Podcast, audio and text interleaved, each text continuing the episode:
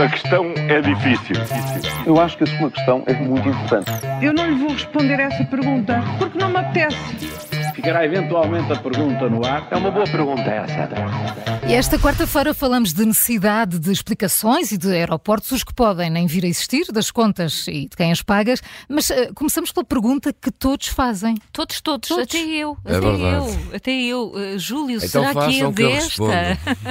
será que é desta que vai mesmo avançar o aeroporto ou ainda vamos ter que esperar uh, mais um bocadinho? Olha, pois a mim parece, mas é só uma opinião minha, claro, que eh, depois de 50 anos, que já esperamos, vamos adicionar mais alguns. Para já temos que esperar por eleições e novo governo, que não vai ser assim tão fácil e tão célere como parece. E depois, o cidadão comum, que é o meu caso, fica a pensar nisto. Então, eh, anda uma comissão técnica de especialistas, conceituadíssimos em estudos, conhecedores em matéria, um ano inteiro a desenvolver um complicado processo de escolha para desenhar um relatório onde diz que é mais útil para o país, mas agora a decisão é dos políticos e, como ouvi ontem a dizer, não vão até acatar as recomendações porque vão primeiro analisar e entenderem-se que eh, eh, e entenderem qual é a melhor solução ou melhor opção. Ora, desde que haja esse consenso entre os partidos, sobretudo PS e PSD, ambos querem chegar agora a um consenso razoável, mas depois eles é que tomam mesmo a decisão. Ora, isto, ou muito me engano, ou quer dizer que vamos ainda esperar mais uns anos. Olha, e o melhor é esperarmos sentados. Eu já estou, estamos os quatro sentados. Mas até lá vamos ter mais uma enorme discussão, Paulo. Quem é que vai pagar tudo isto?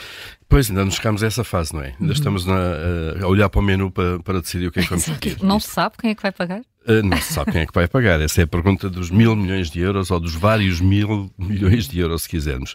Bom, o aeroporto em si deverá ser suportado pela ANA, pela empresa que tem a concessão dos aeroportos, eh, exclusividade de concessão de aeroportos na região de Lisboa, e essa concessão dura até 2062. Mas também, eh, isto nunca será em regime de bar aberto, eh, e tudo terá de ser negociado entre o Estado e o grupo Vansi, que é o dono da ANA. Ou seja, o Estado não toma agora uma decisão, diz está aqui que façam, construam, paguem. Não é bem assim, eh, até porque entre as várias opções que estavam ali em estudo, há de um Umas para mais cinco ou baratas, de um para outras mais seis. caras. Exatamente. Ahm, depois há todas as instalações de apoio. Fazer um aeroporto de raiz é praticamente fazer uma pequena cidade ali à volta eh, e, sobretudo, há a questão das vias de comunicação. Eh, a opção de Alcochete obriga certamente a uma nova ponte sobre o Tejo com ferrovia eh, e rodovia, o que é relativamente caro, digamos assim. Portanto, quando se fala de custos, digamos que ainda a procissão vai no adro. E era, era preciso mesmo um novo aeroporto de Lisboa. Ora, a, a mim parece, e é mais uma não opinião. É, isto é só uma opinião minha, pessoal. Ó, Júlio, tu pensa na tua família. Eu vou, eu vou surpreender-vos. Ora, a mim parece, mas é só uma opinião minha, é pessoal, claro que sim. Os aviões voando sobre Lisboa a cada 3 minutos não é bom para ninguém, sobretudo para quem vive no centro da cidade ou ali num hotel perto. E- ou mesmo à volta.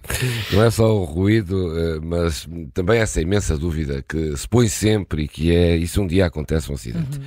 Ora, também é verdade que se este fosse um país centralizado, provavelmente a construção de um novo aeroporto não fosse assim uma prioridade desta dimensão. Podia ser de outra, mas desta não.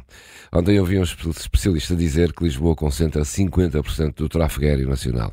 Comparado com Madrid, são mais 35%. Ou seja, Madrid representa em Espanha 15% desse tráfego. Isto porque há 50 anos começaram um processo de descentralização que permite hoje a capital ter muito menor pressão, ao contrário do que acontece em Lisboa.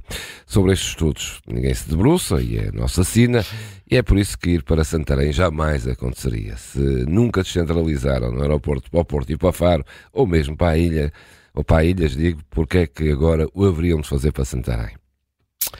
Pois é. Pois é, pois é. Então, Mas em olha, Espanha começaram com os aeroportos e já têm referendos, já. referendos para, para a independência da Catalunha. agora que já resolvemos o caso E do bem. aeroporto, Já agora. é, está coisa fechado o aqui, caso do aeroporto, não está? Vamos ao caso das gêmeas que foram tratadas no Vamos Santa lá. Maria. Eh, Paulo, os responsáveis políticos já perceberam que têm mesmo que explicar o que se passou? Bem, eu acho que já perceberam, mas alguns gostam muito de se fazer desentendidos, não é? Mas no íntimo já perceberam. Marcelo Rebelo de Sousa demorou mais ou menos um mês a explicar como e em que termos o caso passou pelas suas mãos e pelas mãos dos seus colaboradores, se quisermos, na, na- na Casa Civil da Presidência. Marta Temido também já falou, tentou o Cepino dizer que foi tudo legal, eh, mas acabou depois com outro argumento eh, por ser desmentida pelo próprio Presidente da República. E ontem foi a vez de Laster da Salles, então Secretário de Estado da Saúde, Saúde dizer que não teve interferência no assunto. Estamos ainda naquela fase das sombras, eh, de meias-verdades. Eh, o que sabemos é que as regras eh, em prática no Estado foram contornadas por magia de uma cunha e que a avaliação clínica inicial do Hospital Santa Maria foi simplesmente ignorada. Portanto, que venham agora os inquéritos independentes. A questão é difícil. Eu acho que a sua questão é muito importante. Eu não lhe vou responder essa pergunta porque não me apetece. Ficará eventualmente a pergunta no ar. É uma boa pergunta essa.